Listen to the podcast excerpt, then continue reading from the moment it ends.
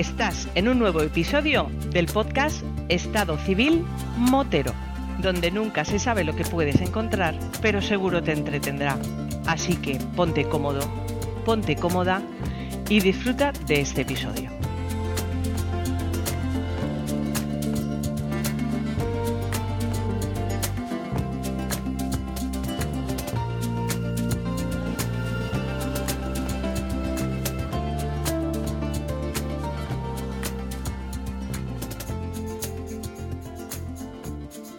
Hola, Itana. Hola, Bampi. ¿Qué tal? Buenas tardes, buenos días. Depende dependiendo del momento en el que escuches este episodio, me gustaría que tú me comentases dónde te encuentras físicamente. Mira, pues yo ahora me encuentro en un pueblo de Vizcaya, eh, muy tranquilo, un pueblo muy tranquilo, y ahora mismo estoy aquí sentada en mi zona de confort, en mi setup, tranquilita aquí en la silla, y hace un día bastante horroroso. Así que mejor que en casa en ningún sitio. Aitana, ¿siempre has sido del País Vasco? Sí, sí, sí, sí. Siempre he, sido del País Vasco. Lo que pasa es que tengo. Mi madre es gallega, mi padre sí nació aquí. Entonces, pues tengo esos genes ahí gallegos también por el cuerpo. Pero sí, yo soy, soy vasca, sí, soy vizcaína.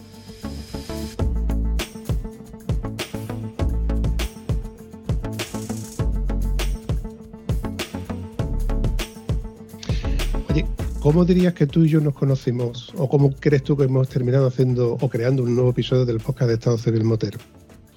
Pues yo creo que tú y yo nos conocimos eh, por Instagram. No sé quién encontró aquí, ¿eh?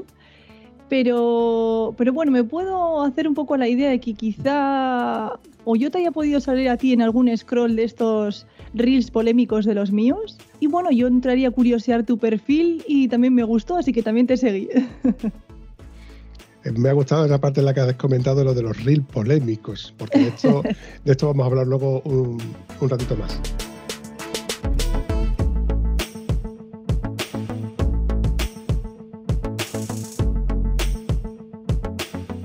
Si mal no recuerdo, creo que fue el algoritmo este de, Instagram, que en el momento que tú ves una moto y le das un like a una moto, casi todo lo que luego te vienen apareciendo son likes de motos. Y en mi caso, como hombre que soy, si veo una moto con una chica, evidentemente le doy like sí o sí. Y automáticamente llega un momento en que aparece el algoritmo, pues Aitana. Aitana apareció con un, por un vídeo algo así como que no te gustaba la S1000RR y casi casi que diste un zasca. Me gustó tanto que digo, esto va para mi story. ¿Te gustan las motos? Sí, me encantan. pues yo tengo una Yamaha MT-03. Ah, sí, mira, mi ex tenía una MV Augusta Brutale 1000RR. Es parecida, ¿no? Bueno, eh, bueno, sí y lo puse en mi historia. A partir de ahí vi que te gustó, que comentamos y bueno, pues prácticamente entramos una conversación en la que tarde o temprano teníamos que, crear contenido, porque eres activa, muy activa en, tus redes sociales. En este caso, Instagram. ¿Tienes más redes sociales? Sí, tengo YouTube, eh, y también tengo TikTok, no hace cosa de un mes como mucho que me he abierto TikTok. También es verdad que ando colaborando en un programa de tweets todos los miércoles a las 7 eh, que se llama El Garaje y suelo hacer un poquito... Mm, suelen venir muchos invitados, pero yo lo que hago es un poco incomodar esos invitados. O sea, apretarles las tuercas, esa es mi sección. Se me da bastante bien, ¿eh? doy fe, doy fe. Viendo tu, tu reel estoy seguro de que tú no tienes pelos en la lengua. Como diría un buen amigo mío, eh, del cual también tengo mm, cierta afinidad, que también está en el País Vasco, creo que está en la parte de Endaya, si mal no recuerdo. John, discúlpame este amigo mío también es un, bueno, una persona políticamente incorrecto, porque todo lo que dice es, no es lo, precisamente lo que le gustaría escuchar a la gente, ya sea de su moto, ya sea de la política o de lo que sea. Luego se le coge cariño, eh, verdad que a este chico le tengo cariño y le tengo, le digo, le tengo aprecio a pesar de, pero bueno, como sigo diciendo, por culpa de o gracias a, te aporta, es una persona que te aporta y, y le tengo cierto aprecio. Por eso te digo que igual hay cierta semejanza en tu forma de, ser sin condiciones, que das tu punto de vista tal y como tiene que ser, tal y como te gusta, y sin, bueno, sin filtros ninguno. Sí, a ver, yo lo que hago es humor. O sea, siempre he dejado claro que lo que hago es humor al igual que yo me río muchísimos reels y muchísimos vídeos de mí misma, pues, pues bueno, en general, pues me río de las situaciones, me lo paso súper bien en la moto, yo cada vez que me siento en mi moto me vengo súper arriba y, entonces pues van ocurriendo cosas en esas salidas y, las grabo y las utilizo pues para subir a mis redes y que la gente se lo pase bien, se eche unas risas y sin ninguna intención de hacer daño a nadie, la verdad. Todos aquellos que entráis a criticarme a mi perfil no tenéis ni puñetera idea de lo que es humor. Yo entiendo que el humor no está al alcance de todos. Que sepáis que yo voy a seguir haciendo lo que a mí me da la gana. Y si no eres feliz, pues ya sabes lo que tienes que hacer. Disfruta de tu moto y si no la tienes, te la compras. La chorrada. Oye, de la cantidad de vídeos que tienes en Instagram, hay algunos que son no polémicos, pero que sí que te han llamado a ti la atención, que has dicho, a estos señores que ven y comentan y que estos que son haters, que se esconden detrás del teclado, ¿te afecta? Mira, yo te voy a ser sincera. Eh, al principio todos empezamos pensando que, vas a gustar a la gente o que, va, que no, a tener, no vas a tener tanto hater, ¿no? Bueno, tú creas tu contenido, bien, tal, pero es verdad que te vas dando cuenta de que cuanto más creces, más haters entran, más personas por así decirlo, entre comillas, malas y más dañinas hay. Entonces, ¿qué pasa? Que ya, a ver, lo tengo asumido. realmente yo siempre digo que estás haciendo bien el trabajo cuando tienes haters en el perfil. Es decir, que ya al final eh, creas una reacción en alguien. Entonces, eso es bueno, es positivo. Y yo siempre digo que realmente es algo que tiene que haber, sí o sí es equiparado, ¿no? Cuanto más gente tienes o más, eh, más gente te sigue, pues más haters entran. Me gusta. También te entiendo que toda y cada una de las diferentes redes sociales, que no son una, son muchísimas, tienen cierto, cierto filtro. A lo mejor Instagram es más rápida para contestar o para que te salgan haters que, por ejemplo, eh, no sé, TikTok. TikTok no lo conozco, lo desconozco, pero como es algo que es mucho más rápido, la gente no quiere que no se pare ni siquiera a escribir. Eh, como pasó en su día con Twitter, que era precisamente el sitio donde la gente iba a quejarse, a, mostrar su furia y su frustración y ponerle puntos a las IES y, bueno, quejarse de todo, pues yo creo que, por ejemplo, Facebook es algo más tranquilo, donde la gente ve o comenta o puede aportar algo. Al igual que, por ejemplo, en su día los foros, era un sitio donde la gente iba a compartir su experiencia, sus, mm, problemas y la gente va a ayudarse. Todas y cada una de, esas redes sociales tienen su, bueno, pues su miga, ¿no? Al final tiene sus partes buenas y sus partes malas. Y como tú mismo has dicho, ahí hay gente que, bueno, que, creas, una reacción a esas personas que a lo mejor es positiva o otro día es negativa, pero que lo, cierto es que tiene que dejar de influenciarte el, esos comentarios negativos. Yo reconozco que al principio me, por cada uno de los comentarios positivos, para mí me, suponía como, si fueran 100, como si fueran 1000, porque digo, coño, eh, a la gente le gusta lo que hago, ¿no? Pero había de vez en cuando alguien que me decía, me daba un comentario, una crítica constructiva realmente, como por ejemplo, oye, que la música está un poco alta, que este comentario o este está fuera de lugar. Y yo me lo tomaba mal. Yo decía, hostia, pues estoy defraudando a la gente, a mis seguidores, ¿no? A mi... Pero luego me di cuenta de que al fin y al cabo, pues, pues eso, son comentarios de los que hay que aprender un poco pero no tomártelo al pie de la letra, porque si no, te quita el sueño y al final te queda un estrés que creo que es innecesario. Porque en primer lugar, esto es contenido que hacemos gratis, que eso hay que recordárselo a todo y cada uno de nuestros fieles oyentes y suscriptores. Esto es un contenido que hacemos gratis, de un tiempo que está en, en nuestra casa, que lo estamos perdiendo, entre comillas, por crear contenido, para que tú lo veas, para que te guste, para que le des un like, para que me demuestres con ese corazoncito al que tú le das eh, que te ha gustado, pero cuando se crean comentarios negativos, que sean por lo menos constructivos, ¿no? que no sean precisamente destructivos, que es la palabra que, estaba buscando hace un rato. Por eso digo que me gusta que la gente realmente comente todo y cada uno de los episodios, en cada una de las redes sociales que se puede, pero que sean positivos, por favor, que para destruir ya, ya hay gente que se dedican a eso. A mí realmente, a ver, también te digo, no sé si es que yo tengo ahí esa cosita, pero a mí me gusta, me gusta que haya salseo, me gusta que se mueva, me gusta que haya movimiento.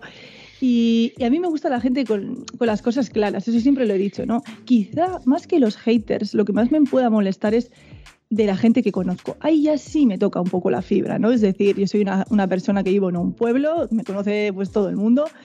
Y, y claro, pues basta que te expongas a las redes sociales ahí es, eso es lo que a mí me, me fastidia, ¿no? El, el corrillo, ¿no? El, el, que vayas a por tus hijos al colegio y veas que te están mirando más de la cuenta, el que sepas pues o que te cuenten, pues esta persona eh, ha dicho que aquí viene la influencer, no sé qué. Mira, esas cosas ya sí me tocan un poco más los cojones, si se puede decir. y eso sí que es verdad que, que me, me, quema, me quema más. Pero bueno, eh, cada uno es libre de opinar y que diga lo que quiera.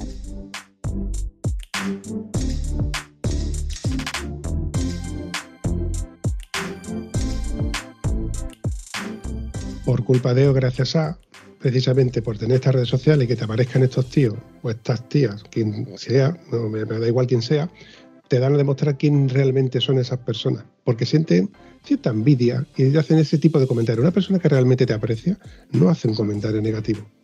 Yo creo que incluso te apoyaría.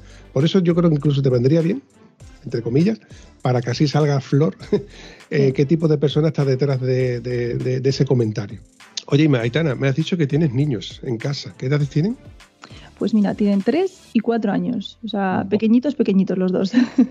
Vaya, vaya, vaya. Pues escúchame, no me das envidia. ¿eh? Los míos son grandecitos que por otro lado no me acompañan a muchos sitios, pero bueno, también te da la libertad, entre comillas, de, de, de, poder organizarte en ciertas cosas ciertos ámbitos o ciertos eventos en los que mm, de otro modo no podría. En tu caso, intentar organizarte con el día a día de cualquier ser humano casa, niños, cenas, etcétera, más las redes sociales, más intentar salir en moto en un sitio de España donde precisamente el clima no es como aquí en el sur, pues madre mía, mmm, mis dieces, amiga mía, mis dieces.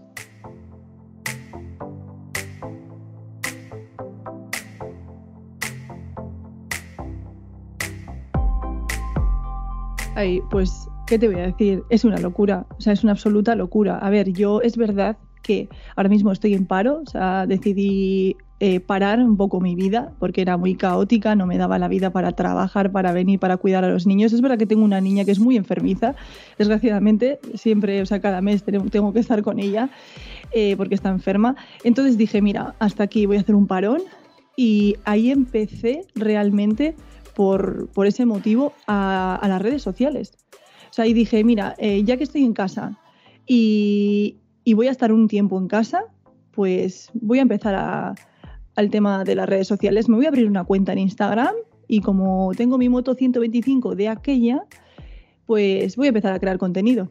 Y hasta, hasta a día de hoy, por mis hijos. Hemos estado hablando ya de, de, de ti, de tus redes sociales, etcétera, pero no, no, la parte importante o la parte que normalmente por la que yo soy, pienso que es más importante, que es donde empezamos, es en la moto. ¿Cómo empiezas tú en esto de la moto? Pues, a ver, yo empecé con esto de la moto. Es verdad que a día de hoy puedo decir que nunca me han llamado la atención las motos, jamás, ¿eh? Ni, ni, de, ni de chavala, ni de na nada, no me llamaban la atención.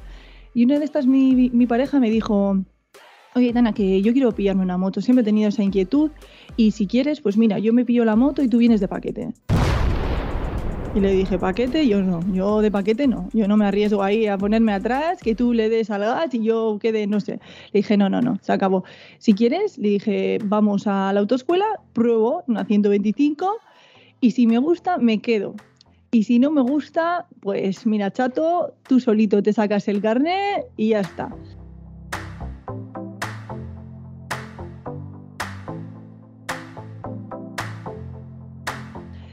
Y entonces, pues, pues nada, empezamos los dos juntos ahí a clase, en autoescuela, y me gustó, me gustó, pero el primer día eh, se me fue la moto.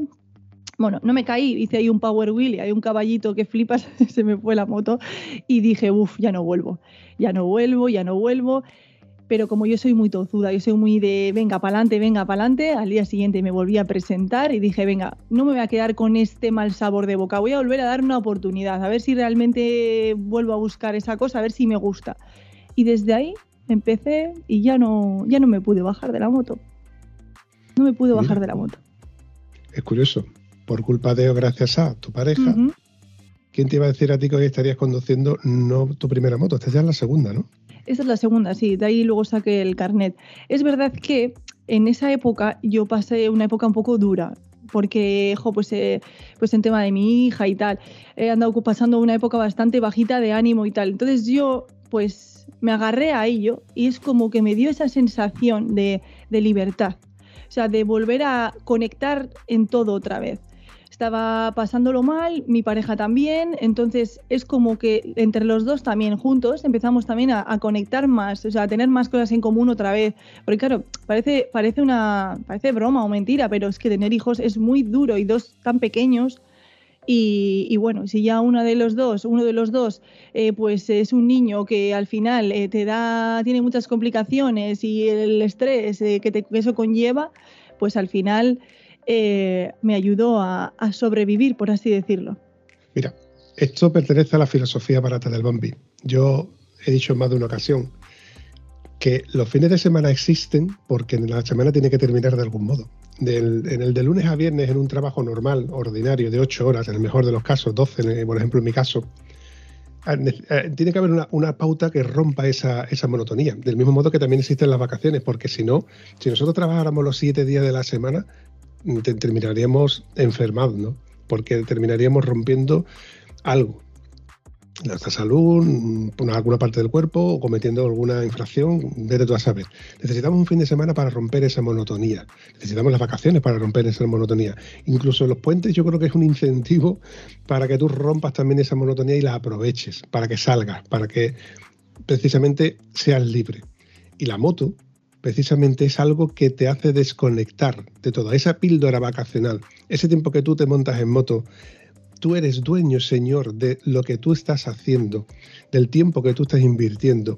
Y además, esos pensamientos que, suceden en, nuestro casco mientras vamos circulando, que a la misma vez que estás totalmente concentrado en la moto y lo que está sucediendo, pero te están pasando mil cosas por la cabeza que dices tú, coño, cuando yo arregle, cuando yo llegue, cuando yo limpie, cuando yo termine, y luego vuelves a casa renovado. Esto solamente lo entendemos los moteros. Yo le explico esto a un enlatado y me dice, anda ya. Digo, oye, ¿qué te gusta a ti de, fuera del, del entorno laboral? Pescar. Pues imagínate tu tiempo en pesca. ¿Qué te gusta?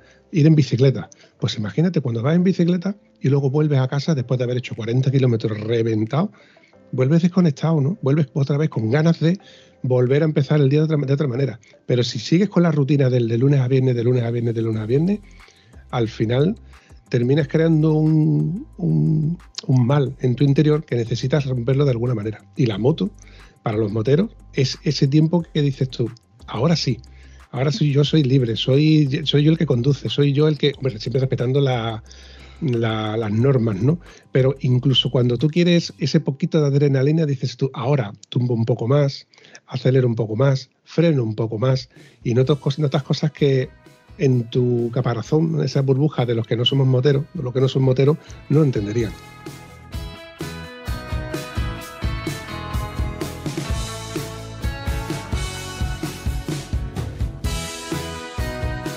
Mira, de ahí vino mi intro de, YouTube, libres domingos y domingas. Claro, para mí era como, ¡buah! Acabo de coger la moto, ya estoy preparada, ya soy libre. Entonces entiendo perfectamente esa sensación. A día de hoy nunca jamás me había dado esa sensación nada. O sea, yo no sé cómo he podido vivir sin moto. O sea, adoro las motos, me hacen ser lo que dices tú, o sea, desconectar, volver a conectar conmigo, respirar el aire, eh, valorar otras cosas. No sé, es, increíble, es increíble. Y luego es como una cosa también muy sentimiento de familia, ¿no? O sea, te sientes arropado, de repente gente que, se te cruza y, empiezas a hablar con, con esas personas que igual en otro momento pues, pues no hubieras parado a hablar. Ese saludo, y eso es, va, para mí es maravilloso, se me eriza hasta la piel cada vez que, que salgo, es maravilloso.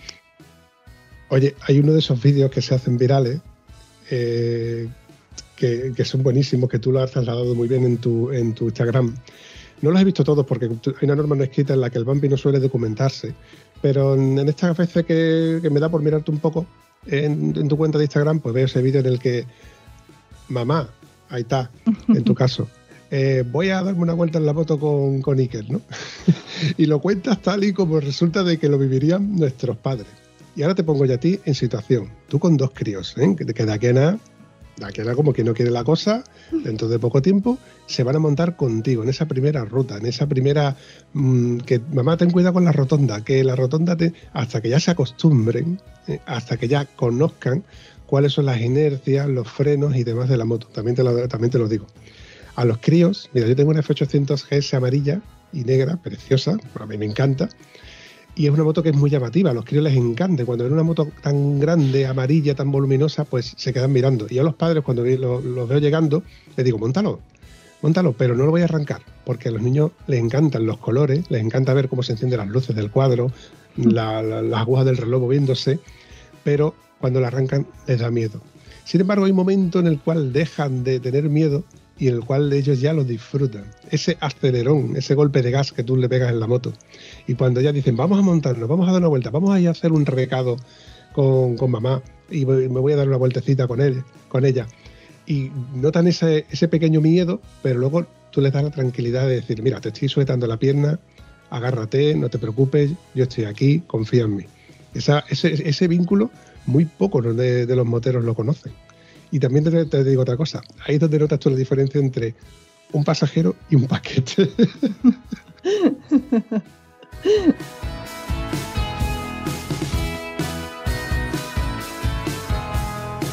Pero esa parte en la que tú ya el, crío sea grande, te imaginas dentro de 10, 15 años, mamá, me voy a comprar una moto. Y tú digas, no que son peligrosas. Me lo imagino. Te digo más. O sea, mi hijo y mi hija, cada vez que vienen al garaje, bueno, me piden ellos, ama, quiero ir al garaje. Y yo, venga, vamos al garaje. Les siento, run, run, empiezan a darle ahí al run, run, no les da ni un miedo. A ver, que quede en petit comité, ¿eh? que estamos aquí de charla, de alguna vueltilla en el garaje, ya les he dado conmigo. Y flipan, o sea, una cara de emoción que a mí me gustaría que ellos no se lo perdieran. O sea, es verdad que me encantaría que tuvieran motos y con... Tendría que verles con o sea, tendría que verles maduros, o sea, tendría que ver que, son capaces y tal, y irían conmigo al principio y tal. Pero sí me gustaría que tuvieran moto, ¿eh? A ver, no a los 14, igual a los 16. Si yo hubiera pillado a los 16 una 125, hubiera sido la más chula del Insti. O sea, impresionante. A mí me encantaría. Me encantaría que tuvieran moto y que rutearan conmigo, por supuesto. Oye, ¿te ves sola en el ámbito de mujer motera, allí en el País Vasco? A ver, sola no, pero hay, hay poquitas. Hay muy poquitas. Normalmente cuando voy en ruta no me cruzo con ninguna mujer y cuando me cruzo con una mujer, bueno, ya te puedes imaginar cómo me vengo arriba. Yo, ¡epa! y tal. Y aquí hay otra mujer, otra compañera. Bueno, ya sabes tú cómo soy. Y me, me emociona mucho. Me gusta mucho que haya mujeres moteras y yo animo a todas las chicas a que, a que bueno, pues es normal que en cierto momento pues les dé ese respeto, pero que que simplemente montarse y probar y estoy segura de que más de una sería motera. Sobre todo porque, entre otras cosas, a ver, a los moteros, hombres, nos gustan las moteras, mujeres, entre otras cosas por los bien que quedan los equipos.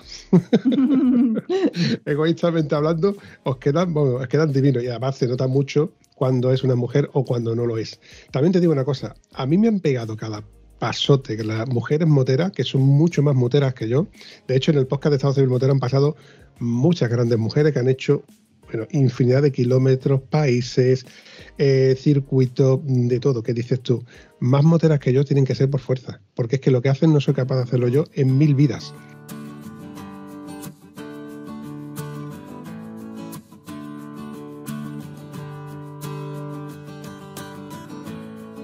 Hay gente que tiene don para ir en moto. Hay gente. Mira, yo suelo decir que el podcast lo bueno que tiene es que hay muchos estados civiles moteros. Hay mucha gente que usa la moto para muchas cosas, ¿no?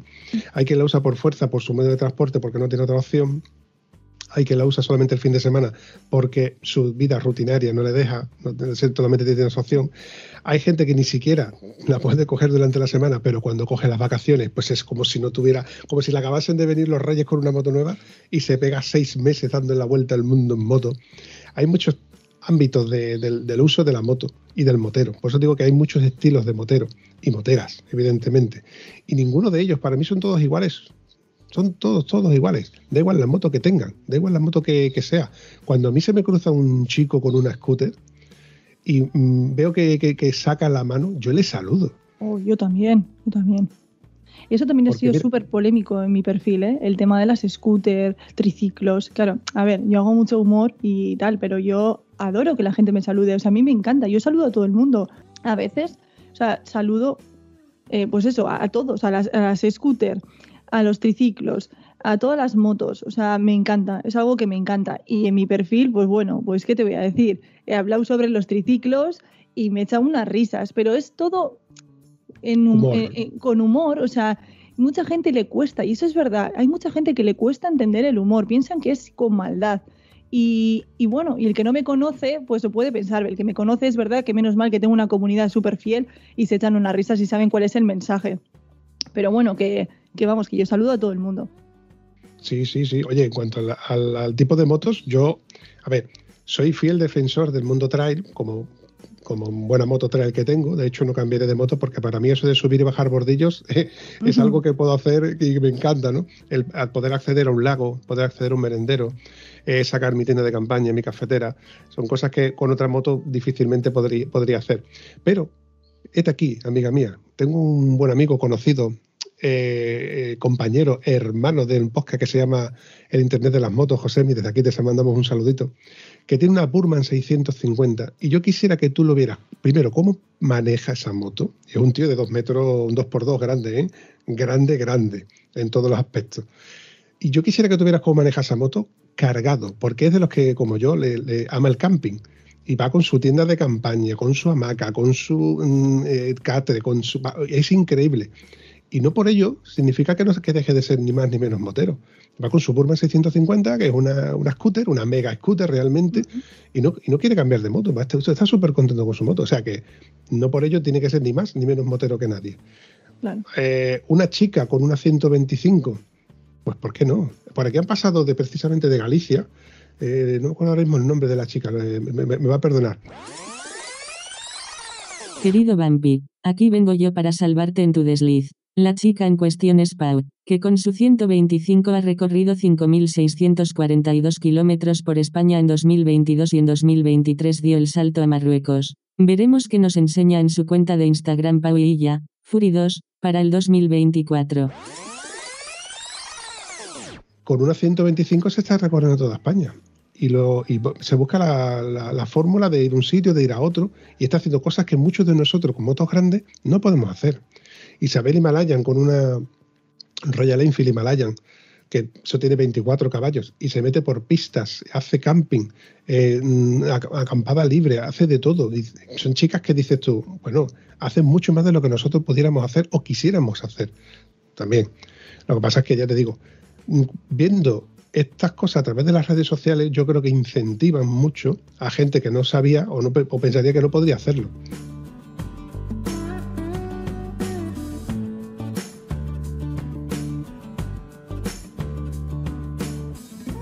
Eso te digo que verte a ti con tu pequeña 125 en su día, que ahora tienes, ¿qué moto tienes?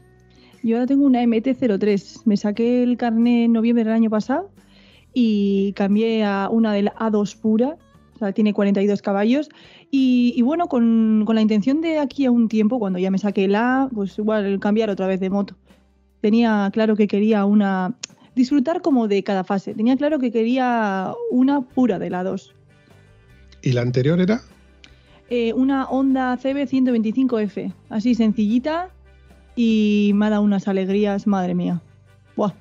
Esa primera vez que te pones a 80, eso no se me va a olvidar a mí en la vida. La patata me iba a mí, ¡fua! a mil, a mil. Me encanta, me encanta. O sea, es una maravilla. Conozco, conozco esa sensación. Además, siendo la primera moto, que es la que te, te enseñó todo, ¿no? Es como, Mm. no sé, ¿cómo te diría de ti? Es que esa sensación de, tu primera moto. La segunda sí, vale, que es más grande y tal, pero la primera, las cosas que tú has hecho con la primera, las has hecho con la segunda, con la otra, pero ya no se viven exactamente igual. La otra te va, te va a llevar a los sitios más rápido, pero las sensaciones creo que no son las mismas. Yo siempre digo que la difícil de verdad es conducir eh, una moto de 125. En mi caso, eh, era una moto básica, eh, freno tambor, las ruedas súper estrechas. Claro, eh, el cambio de marchas también es más corto, de primera a segunda, ese tirón ahí. O sea, para mí eso es realmente lo difícil, conducir la 125. Luego pasé a la MT y claro, sí, tiene más potencia, pero ya es como que va sola, curvea sola, es todo mucho más intuitivo. Y la 125, cada vez que pegaban ráfagas de viento, claro, no pesaba nada, se me movía ahí todo. Y claro, ahí es donde, donde uno se curte de verdad. Y los adelantamientos. Uy, uy, los adelantamientos, eso es verdad. Qué momento de tensión. A los ciclistas bien, pero el resto toca esperar por si acaso. Sí, sí, sí. Sí, sí, Mola. Oye, ¿y tienes en mente cuál sería la siguiente? Sí, me encantaría tener una Ducati Monster. Es algo que me, que me encantaría. Me gusta porque es ligerita, eh, pues casi como la MT o así pesará. Y entonces, pues, como es una moto que llevo como un juguetín, mi moto es súper cómoda, entonces me encantaría tener la, la Ducati. Aparte que me encanta físicamente, me parece una motaza. Sí, sí, sí, a mí me encanta. Además, eh, que- por curiosidad, ¿qué altura tienes? Pues mido unos 72 por ahí. No eres bajita precisamente, tienes muchas posibilidades de tener prácticamente cualquier moto del mercado. La Ducati, tengo comprobado que para personas de estatura contenida, el handicap que tiene es precisamente ese, que no llegan muy bien al suelo. Tengo compañeros, dos de hecho, que, que han sido conmigo en moto y los ves que llegan de puntillas. Y no es precisamente una moto baja, es muy cortita, de distancia entre ejes porque no tiene carenado, se ve así que es muy pequeñita, pero es alta, es alta. En tu caso no, no creo que tengas e- e- ese problema. Pero la Ducati, mm, que conste que no, no te estoy haciendo una crítica acá, te estoy haciendo un comentario solamente. ¿eh? Ojo, ¿has preguntado cuánto valen los mantenimientos? Eso es lo que tengo oído, que son muy caritos. No sé, alguien me dijo como, "Fua, es que me, que me compraría una Ducati, pero luego, claro, el mantenimiento, si me va a costar mil pavos al año, digo, madre de Dios. Pero bueno, oye, nunca se sabe. Igual doy el salto y me va muy bien en las redes y me lo puedo permitir. Pero por ahora no. por ahora no, Bueno. por ahora no. El tiempo lo dirá y yo espero verlo y seguirte por tus redes como lo estamos haciendo ahora mismo para, para poder seguir esta evolución. Ya te digo, es una moto que me gustaría, me gustaría verte, verte en ella, pero es la fama que tiene Ducati, Mm. Que los mantenimientos no son precisamente baratos. Ojo, que las nuevas Ducati actuales no tienen nada que ver con las anteriores. Son motores más, más japoneses. No, No tienen el desmotrónico, no tienen el chasis multitubular, no tienen ese, ese cambio de correa de distribución que va por correa, que eso sí que es lo, lo que engorda el- la factura de, de precios de, de, bueno de la hora de mantenimiento y de, de taller. Pero bueno, si te compras una 797 de las nuevas, yo creo que no vas a tener eh, ese problema. De todos modos, ya lo iremos viendo.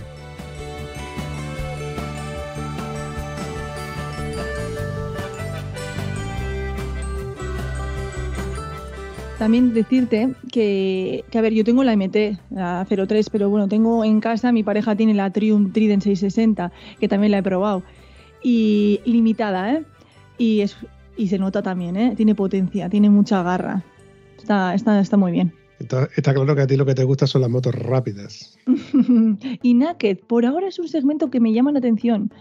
Eh, carretera 100% asfáltica y me gustan mucho las Naked. Es verdad que las Sport quizá las descarto un poco porque soy alta y bueno, alta, a ver, habrá más gente más alta que yo que lleve una Sport, ¿no? Pero, pero como que el tema de la espalda, yo he tenido siempre ahí, de vez en cuando me da un lumbago, no sé si será por la edad o por qué es, pero suelo andar con tema de discopatías, bueno, tema lumbagos cada dos por tres y digo, a ver si me voy a comprar yo aquí. Aquí todo, voy a ir todo tuca ahí eh, en mi Sport y luego estoy más tiempo en la cama que en la moto. Y por eso, simplemente pues por la postura, me parece más ergonómica la Naked. Eso sí, me parecen increíbles las Sport. O sea, me gustan, me gustan. Son motos que tienen edad, me vengo a referir. Eh, todo aquel de, de, mi época que, que, se sacaba el carnet se compraba o una Naked luego pasaba las R's y al final casi todos, menos uno o dos, que de hecho uno de ellos mi amigo Juan es yo creo que de los pocos que sigue saliendo con chavales, porque yo tengo cierta edad y pues, imagínate, pues mi amigo Juan pues de la misma edad y sigue saliendo con chavales con R's. Y él sigue teniendo pues ese ese cuore deportivo con su R1 y su mono de cuero a lo Power Ranger que le digo, Juan, por favor, ¿cuándo vas a pasarte al mundo trail? Dice, no, a mí me siguen gustando las R porque la cosa al final de domingo a domingo, eh, dos horas de subida y dos horas de bajada y entre medio un café de por media. O sea, el usuario y tipo de, uso, de moto que tiene ese y le, va, le, convence y, y, punto. El tema del lumbago, me decía él, el tema del lumbago. Dice, esta moto es la que te mantiene en forma, porque te obliga a ir al gimnasio sí o sí.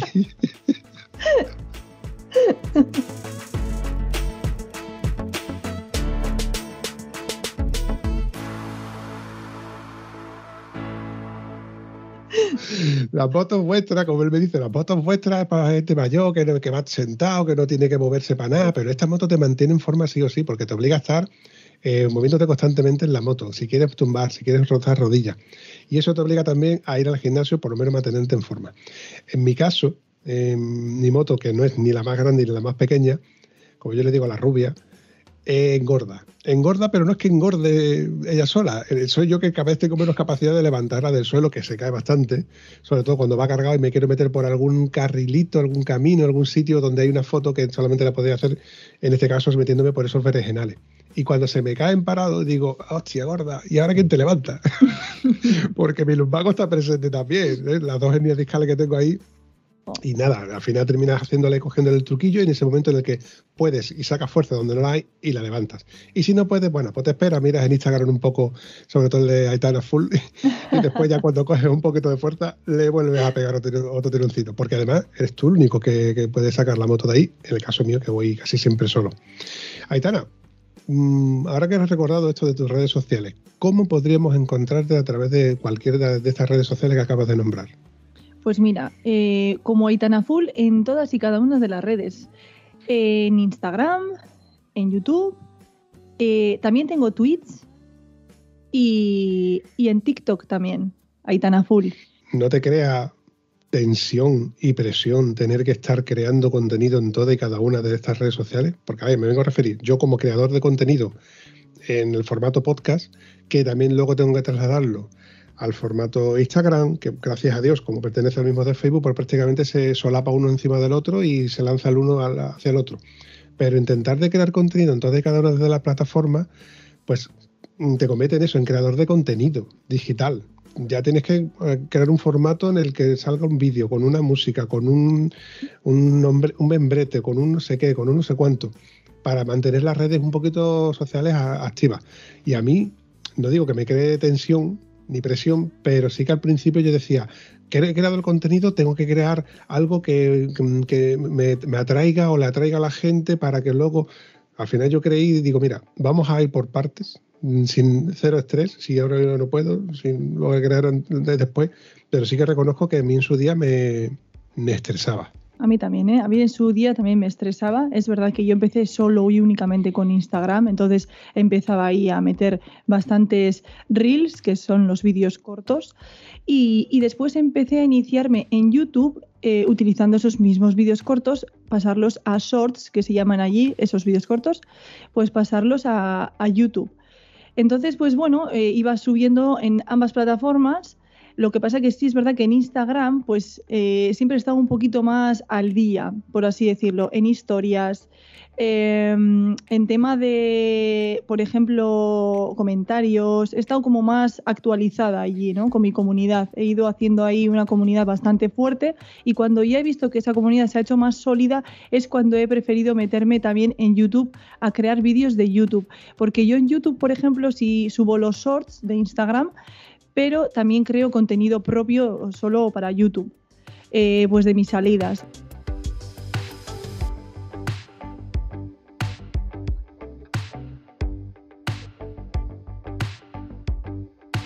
hago salidas, hago, por ejemplo, sagas, pues estas últimas están siendo probando los mejores pintos de tortilla, eh, otra saga de una motera aldeana en la ciudad, o sea, me voy, pues bueno, ¿qué voy a hacer hoy? Venga, pues me voy a ir a una zona, voy a salir de mi zona de confort, me voy a ir a la ciudad, yo que soy de pueblo, vamos, de monte, y pues ahí me voy, me embarco ahí en la ciudad, me echo unas risas y, y eso, pues me divierto, salgo de mi zona y, y aparte pues creo contenido y así voy haciendo. También es verdad que es un trabajo de, mucha cabeza, ¿no? Porque al final muchas veces eh, vas viendo que, joder, se te acaban ideas, tienes que mm, reciclarte constantemente. Eh, cada plataforma es un mundo. Lo que en una plataforma funciona, en otra plataforma no funciona. Lo que tú pensabas que era un vídeo sin más, de repente pues pega un pelotón. O sea, es así, es, es muy... El algoritmo manda, ¿no? Es que no hay más, es una cosa un poco que queda muy en el aire, que no, que no se sabe. Misterios del universo. Sí, sí, lo, reconozco que es algo que es, totalmente, muchas veces inconcebible. Hace poco lo hablé con, con Kike Park, que tiene un canal de YouTube del cual eh, me estoy encantado con él, que me hablaba de los algoritmos de, YouTube, que no es lo mismo crear contenido, por ejemplo, de un juguete en Navidades que crear el mismo contenido del mismo juguete en verano. Entonces tiene más visualización ese contenido en una época que, en otra. Tú, por ejemplo, ahora antes de Navidad empiezas a hablar de tu casco o de tu cámara GoPro o lo que sea y seguramente tendrás muchas más visualizaciones que, por ejemplo, en verano. Yo digo, el algoritmo es complicado si quieres crear contenido pensando de que va a tener esa visibilidad. Pero bueno, mm, las redes sociales son, de hecho, de, hecho en sí, muy complicadas. Yo eh, siempre he visto a que no nos compliquemos, nos estresemos con este tipo de contenido. Oye, hablando de, de las herramientas que usas para crear contenido, cuéntame. Pues a ver, yo utilizo las típicas cámaras, voy a la Insta360, suelo ponerla, pues eso, la típica manillar, eh, grabando 360. Y luego llevo una 4K que la llevo en el mentón del casco, volcada así hacia abajo para poder ver un poco mejor, y la llevo con el micro conectada. Y bueno, tanto fue el furor que causó de saber cómo, todo el mundo me preguntaba, ¿y cómo? ¿Y cómo grabas? ¿Y cómo lo haces? Y tal, pues bueno, pues eh, dije, voy a grabar también para YouTube. Voy a grabar eh, un tutorial de cómo grabo, cómo conecto y voy a mostrar exactamente en una vuelta, en una puti vuelta, como llamo yo, voy a mostraros cómo funcionan las cámaras, todo, absolutamente todo, qué soportes uso y, y tal. Entonces, pues ahí empecé a, grabar esos vídeos de YouTube que bueno, que, van, que van yendo muy bien, la verdad. No sé si es que al final si grabas cosas que realmente interesan ¿no? a la gente y, y sobre todo escuchar a, a, tu comunidad, ¿no? que es los que realmente son los que consumen y los que ven tus vídeos. Es muy importante. Yo soy una persona que, bueno, que a día de hoy y que desde siempre eh, desde que empecé en Instagram e intento y mantengo eh, a la gente que empezó conmigo, eh, gente que, que, no es creadora de contenido, pero tengo muchísimo aprecio eh, intento siempre contestar a la gente que me escribe mensajes de cariño. Es verdad que no llego porque realmente ya empiezo a tener muchísima gente, pero, pero bueno, yo siento ese calor y yo lo mínimo que, que, puedo hacer es, pues eso, crear contenido para ellos y que se diviertan, que eso es lo que, lo que para mí vale, ¿no? Que la gente me diga, oye, Aitana, he tenido un día de mierda y me acabas de alegrar el día. O sea, eso para mí es lo que más vale. Y sobre todo, sin perder la esencia de Aitana Full.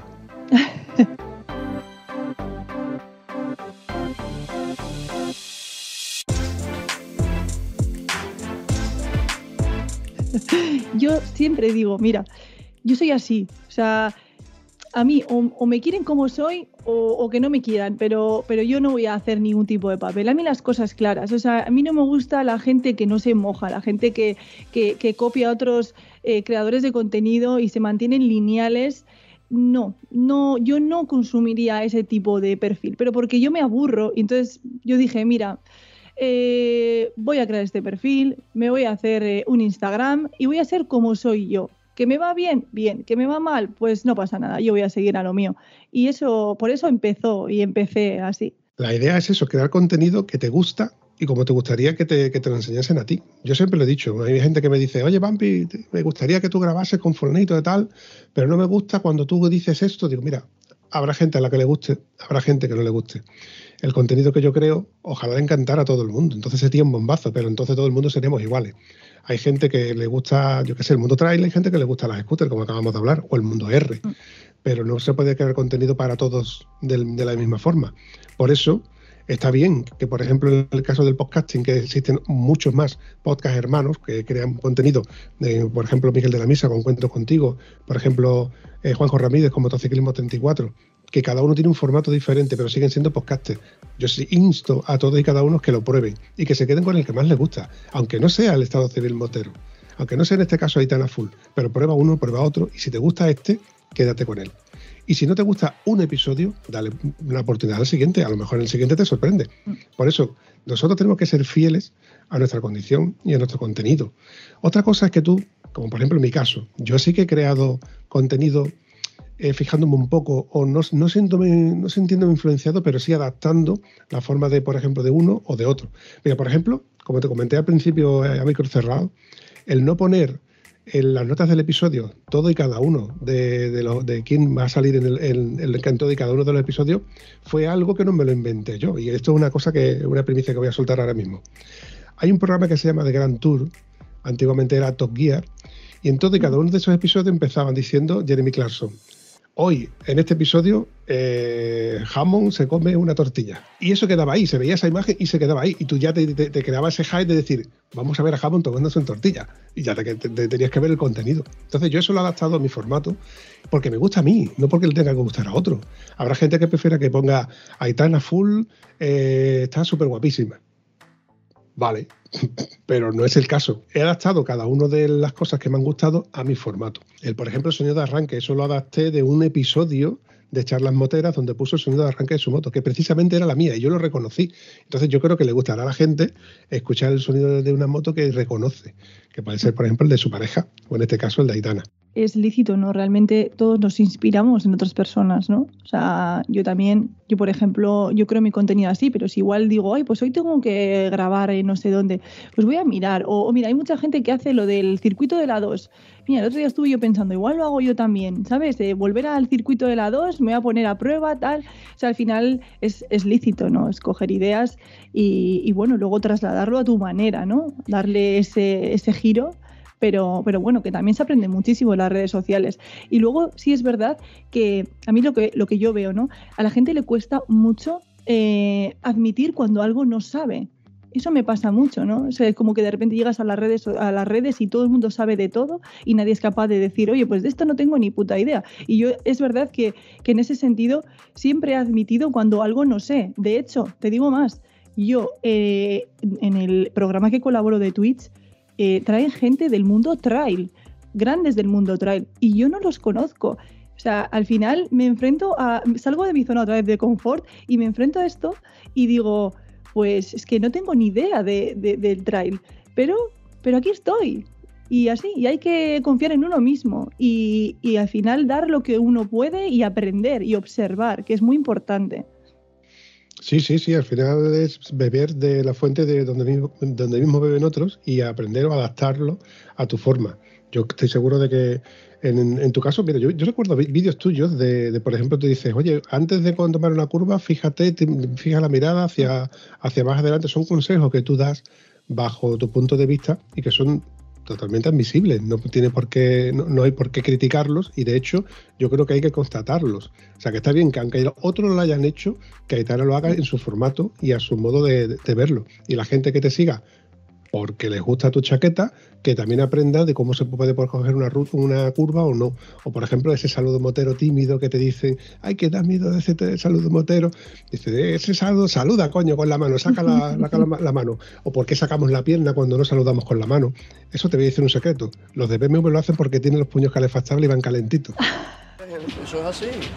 Y los pimientos son asados. Y las papas fritas. Yeah. ¿Cómo se nota dónde hay pasta, eh, cabrones? ¿Cómo se nota dónde hay pasta? Es una de, de, las sagas que me encantan de mi perfil, los saludos moteros. O sea, de verdad, es de las partes favoritas de, de los vídeos que creo. O sea, me encanta, me encanta muchísimo esa, esa saga de saludos moteros. Luego es verdad que lo que dices tú, sí que es verdad que hago de consejos moteros, de las pequeñas cosas que he ido aprendiendo, que yo siempre dejo claro que yo soy, soy novata. O sea, hace año y medio, no, casi dos, dos, años que he empezado en moto. Pero bueno, ha habido ciertas pautas y ciertas cosas que yo he aprendido, eh, que se me han transmitido en la autoescuela también, y que luego al de tiempo pues también has ido adquiriendo yo. Y me gusta compartirlas. Al igual que no sé si habréis visto o habrás visto el tema de que me cago en todo porque me han robado los topes eh, anticaída, las gomas de los topes. O sea, yo soy como un libro abierto. Yo, yo me explico en todo, digo lo que pienso y a quien no le guste que le den. Eso es así. Hombre, por favor. Muy bien dicho, por Dios. Te estaba deseando que te soltaras.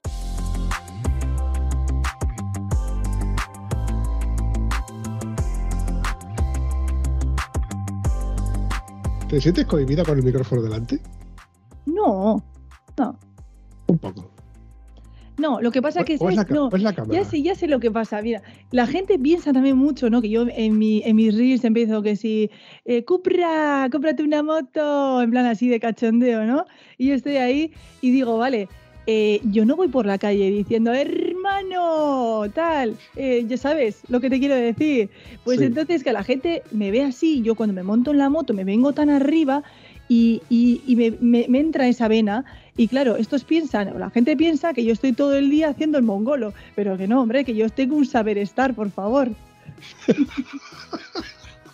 Pues también toca aquí, normalmente la gente no sabe estar. ¿Cómo se nota que no eres oyente del podcast de Estado Civil Motero, donde aquí lo políticamente correcto no existe? Otra cosa es que se hable de algo un poco, un poco más serio, un poco menos serio, pero normalmente aquí se da rienda suelta a todo. A las palabrotas, a los codazos, a, la- a, a la- a las zancadillas, a todo. Por eso digo, te dije desde el principio, que tú aquí te puedes explayar en lo que tú quieras y soltar tu- tus vivencias como, a ti te gusta. Que da igual que digas joder, como que digas que le den por culo. Porque aquí estamos para, bueno, para ser moteros, porque ante todo somos moteros. Nos saludamos en moto, cuando nos quitamos el casco ya no somos moteros, no sabemos diferenciar a uno de otro, pero el momento que te pones el casco te da igual si es tío, si es tía, si es bajito, si es alto, si lleva una R. Tú y yo lo saludamos sí o sí, cabeza.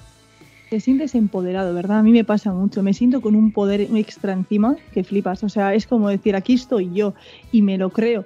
Y es como que estás eh, bajo de ánimo, me voy a dar una vuelta en moto. Ya está, lo que dices tú, ¿no? Al final es, es una manera de, de conectar, de estar a gusto. Eso lo dice mucho mi compañero. Dice, cuando estás bajo de ánimo, sale en moto. Cuando te duele la, la espalda, haz kilómetros en moto. Cuando te va a venir una multa, sale en moto. Cuando el vecino te viene jodiendo porque le haces mucho ruido, sale en moto.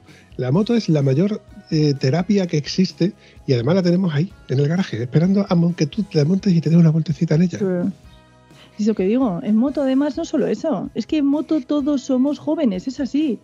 Somos chavales. Es la hostia. Yo veo lo que dices tú al, al- al amigo este, o el que has dicho de con su R. Dices, mírale, es un señor. Y ahí va, es un chaval. Es que es total.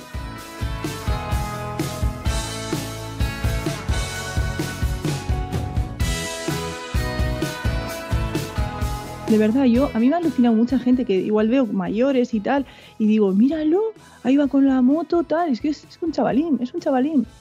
Te rejuvenece. sí, sí, sí. Bueno, en las concentraciones donde yo muchas veces me sorprendo de ver a gente que dices tú, con la edad que tiene este hombre y sigue montando en moto, y luego te, te, te- juntas con él en una esquina de la concentración, en un- con una copa en la mano, por ponerte un ejemplo, a la hoguera de una, de- de un- de una estancia, y te empieza a contar historias que dices tú, joder, tío, este tío es para ponerle un micrófono aquí delante y que te cuente todas esas vivencias. Que esa fue una de las razones por las que yo sigo creando contenido de gente anónima que me cuente toda y cada una de sus historias. Y cuando ves y estás en sitios así, ves motos antiguas, motos que yo conozco desde pequeño, desde que yo estaba en el instituto el año pasado. Y las ves ahí y dices tú, hostia, qué moto más chula. Y ya te llega el señor y te dice, no, pues esta moto la tengo yo desde el, la saque de concesionario y te empieza a contar historias, historias, historias, historias. Te pasa, te pasa el tiempo volando porque te encanta. Esta parte es la que lo, lo disfruta uno eh, el, el tiempo que estás en moto y el tiempo que estás cuando no estás montado en moto. Que estás eh, de cháchara hablando con uno y con otro. Porque eh, los que somos moteros, da igual si eres médico, si eres albañil, si estás divorciado, si estás en el paro, porque al fin y al cabo todos somos iguales. A la hora de la verdad, todos somos iguales. Sí, sí, sí, por supuesto, por supuesto.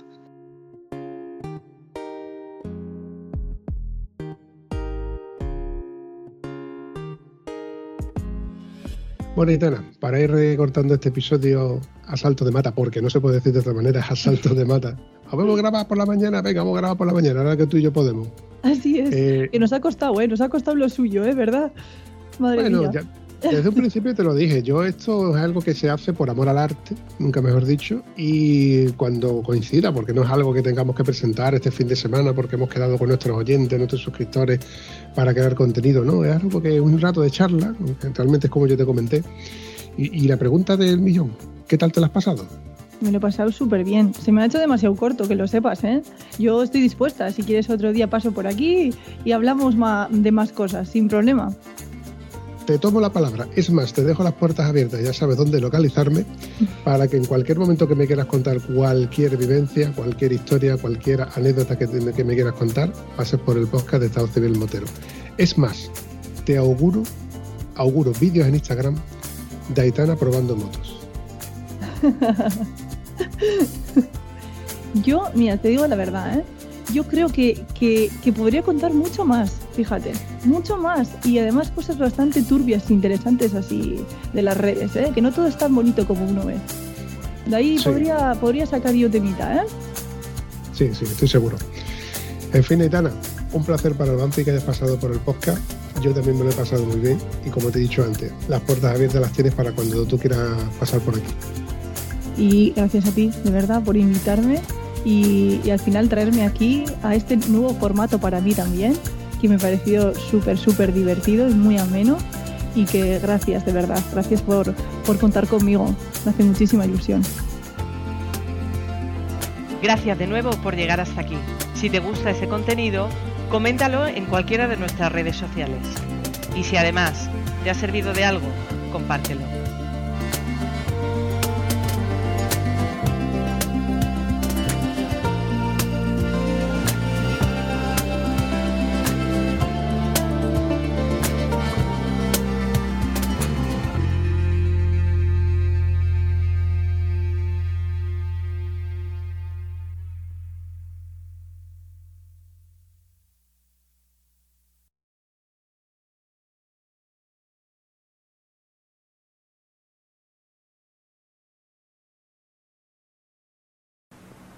No se vayan todavía, una y más. Yo hoy tengo ahora la, la entrevista hoy, a, bueno, a la, a la tarde noche, ahora a la noche a las 7, tarde noche tengo la con dos chicas de trail. Tenemos hoy por allí. Sí, es, es una maravilla. Sí, sí, sí, es, es una pasada. El programa está muy bien también. Esto del formato, tanto el tuyo como el mío, el, sobre todo el tuyo que te crea, te abre puertas a través de, de tweets con otro, con otra gente que al final conoce a otra gente, que conoce a otra gente, que conoce a otra gente, te puede llevar a llevar a muchos otros sitios que te puedan ver y te Mm. puedan mm, dejar un casco para que lo pruebes, unos guantes o una moto. Por eso te digo que no- Sí. no es tan complicado que alguien de un concesionario cercano, aunque tú se me has dicho que estás en un pueblo de, del País Vasco, te lo veo un Sí, mira, más este fin de semana eh, tengo ya programado una prueba, ¿eh? Una prueba de una Triumph. Pues por eso te digo que por culpa de Dios, gracias a, al fin y al cabo, el momento en el cual exacto estés para que se te abra la puerta y quién Sí. sabe si a lo mejor, ojalá, ojalá tengas suerte y puedas vivir de esto. Es complicado porque hay mucha sí, gente, pero egoístamente hablando, y que suene lo que, lo que te voy a decir, Aitana, una cara bonita hace mucho. Y evidentemente es más fácil vender un vídeo con, el- con la cara de Aitana que con la cara de un tío viejo y con barba. Yo creo que lo que llama la atención de mí, o sea, es a lo que yo llego, es, es decir, que soy una mujer, sí, es, puede ser que quizás sea algo más llamativo, ¿no? Y que ande en moto, pero lo que más llama la atención yo creo que es mi carácter. Y es así como soy, ¿eh? Pero Sí. yo creo que es, es eso, no es el perfil, porque tú vas a los perfiles normalmente de, de Instagram de mujeres y son unas pedazo pibones, al igual, vamos, son pi- pibonazos. Y, y en sus motos R y tal, y, y jo, están estupendas. ¿Qué quieres que te diga? Están estupendas, Foto- todas buenísimas, ¿sabes? Es que esa Pero muy- ninguna se anima a hablar y, y hacer este tipo de contenido. Yo creo que a ninguna se siente cómoda, porque yo creo que es- les gusta verse muy guapas y les gusta verse pues, pues muy, no sé cómo, explosivas en las redes, ¿no? Y de repente llego yo pues de mi, de mi casa, de mi pueblo, y me pongo a decir barbaridades y me da igual hacer como que me han dado un golpe y salir con un moño aquí todo tirado, o me da igual, ¿sabes? Entonces yo creo que es ahí un poco el tema. Luego también hace falta darle muchas vueltas a la cabeza, ¿eh? que parece fácil, pero es un tema que o sea, está costando mucho. ¿eh? O sea, es, es mucho trabajo mental de, venga, voy a hacer esto, voy a hacer lo otro. En casa me despliego el fondo croma, edición, todo cursos, porque para mí es nuevo. Sí. Nuevo. No sé, y cuando he visto la edición tuya con las palabras, cuando las vas, conforme las vas diciendo que van saliendo las palabras abajo, que ese programa yo lo, lo- lo- me lo pasaron en su día, pero no lo llegué a usar. O sea, todo eso, no- la gente no sabe lo que hay por detrás de la producción de todo y cada uno de los, de los contenidos. Ya no solamente en el mío, que es solamente audio, en el tuyo, que es vídeo, por, aunque sean solamente 10 segundos, eso son dos horas. De, Sí. de pre- preparación, creación, luego edición, pero eso solamente lo sabemos nosotros. Por eso te digo, y te vuelvo a decir, que no te estreses, no te estreses. Tómate esto como un hobby, tómate Mm. esto como si estuviéramos en pandemia y que no te quite tiempo de un lado o de otro. Ojo, que yo soy el primero que ha habido veces en los que me he pegado madrugones y he trasnochado para seguir creando contenido. Mira, ahora que estoy de baja aprovecho para crear contenido, por ejemplo, por las mañanas, pero cuando yo estoy trabajando, solamente lo puedo hacer de domingo a domingo. Y es una de las sagas de, de, de, de shorts, de- Ah, vuelvo a empezar. Por ejemplo, el sonido de arranque, eso viene de otro podcast que se llamaba, que ya está extinto, que se llamaba eh, charlas.